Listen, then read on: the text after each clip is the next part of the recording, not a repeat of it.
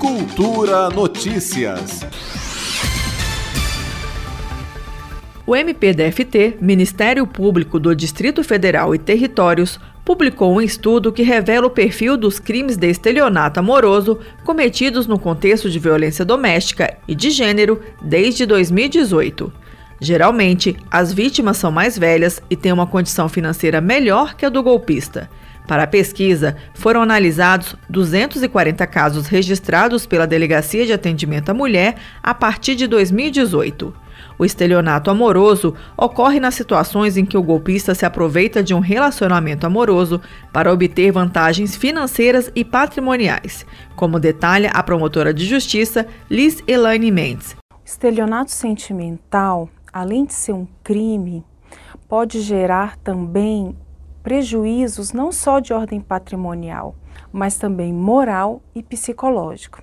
Essa mesma conduta impacta todo um ideal de felicidade compartilhada, que é quebrado pela má fé daquele que abusa sentimentalmente e acaba deixando a vítima numa situação de superendividamento. Como danos psicológicos, a gente pode pensar o entristecimento ou até mesmo a depressão o estudo do MPDFT identificou quatro tipos principais de estelionato amoroso. O primeiro é o abuso da dependência emocional pela mulher ou de sua função de cuidado para obter vantagens abusivas. Outra possibilidade é a simulação de relação amorosa para obter vantagens.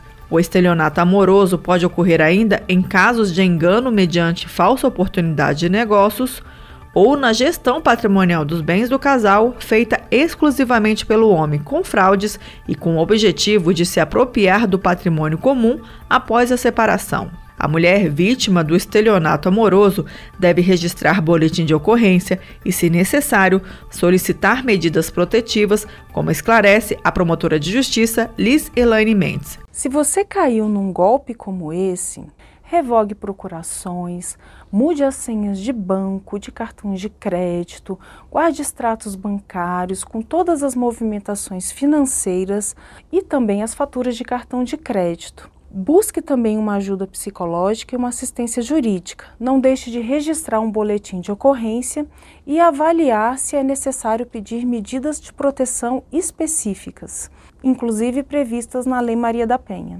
De acordo com o Ministério Público, a violência patrimonial contra a mulher está prevista na Lei Maria da Penha, sendo possível requerer medidas protetivas de urgência de natureza patrimonial mas o órgão alerta que o estelionato é um crime que depende da autorização da pessoa prejudicada para que o processo criminal possa ocorrer.